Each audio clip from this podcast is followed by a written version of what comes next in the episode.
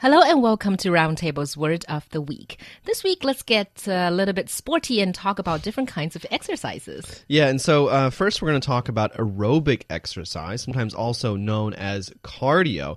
And basically, it is a type of physical exercise of relatively low intensity that depends primarily on the aerobic energy generating process. And so, aerobic literally means relating to, involving, or requiring free oxygen.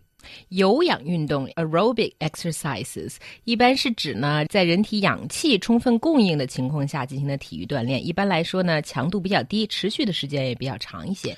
Usually, when we talk about aerobic or cardiovascular exercise, we're talking about medium to long distance running or jogging, swimming, cycling, and walking. 举例来说呢，有氧运动包括慢跑、游泳、骑自行车，还有走路。And, and then you can actually break it down into two different types of aerobic exercise. There's high impact, which means both your feet leave the ground simultaneously during the workout, so running, jumping rope, skipping, things like that. And then low impact means that at least one foot stays in contact with the ground at all times. So things like walking, or even technically, although there's really um, no feet involved, swimming or cycling are also considered low impact.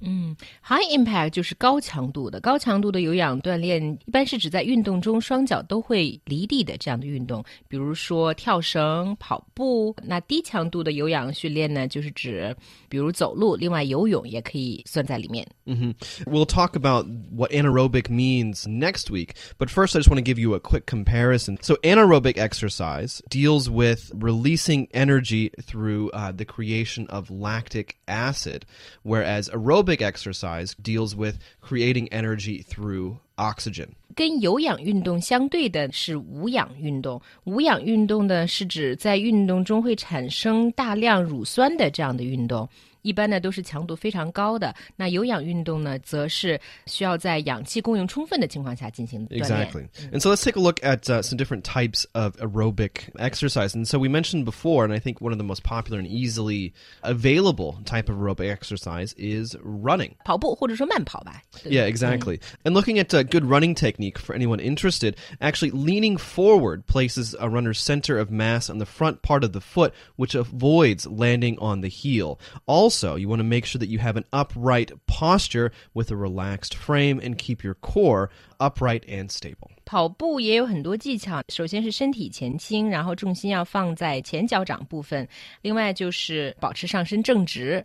Now let's take a look at some some equipment. So a treadmill is a device for walking or running while staying in the same place. You'll see that almost every single gym that you go to is going to have some people on a treadmill. Yeah, treadmill 就是跑步机。It's a pretty interesting name as well. And uh, now we come to my favorite piece of equipment in terms of aerobic exercise. That's the elliptical trainer, or sometimes even called the cross trainer or X trainer. And it's a stationary machine that is used to simulate stair climbing, walking, or running without causing excessive pressure to the joints. And so the two places where you put your feet, they actually move in an ellipsis, which is basically just a kind of an oval shape pattern. Elliptical trainer 又叫做椭圆机或者是空中漫步机，也 是经常看到的一种健身器械。可能漫步机最主要的好处就是它最大限度的减少了运跑步带来的运动伤害。Yeah, and so uh, also looking at uh, more more pieces of equipment you can find in the gym. An indoor rower, a rowing machine, actually is used to simulate the action of a watercraft rowing for the purpose of exercise or training.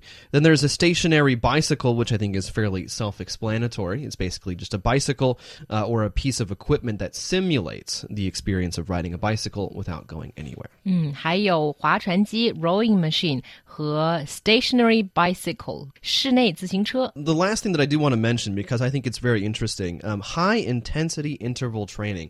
High intensity interval training is very, very interesting. It's become popular over the last couple of years. Um, and it uses anaerobic exercises to produce aerobic benefits. Looking at certain studies, they found 2.5 hours of sprint interval training produce similar muscle changes to 10.5 hours of endurance training. 嗯，HIIT High Intensity Interval Training 最近在国际和国内都非常火。中文呢叫做高强度间歇性训练，其实呢就是在做无氧运动的情况下达到有氧运动的效果。But it's extremely, extremely tiring. Yeah, well, that's the whole point because um, you know there's the seven minute interval training that's become yeah become very, very popular. And the whole idea is that you do that and you'll see metabolic changes in your body. Your actual metabolism will rise significantly throughout the entire day, for example, if you do it in the morning. Exactly. And that's all we have for Roundtable's Word of the Week. Tune in next week for when we talk about anaerobic exercise.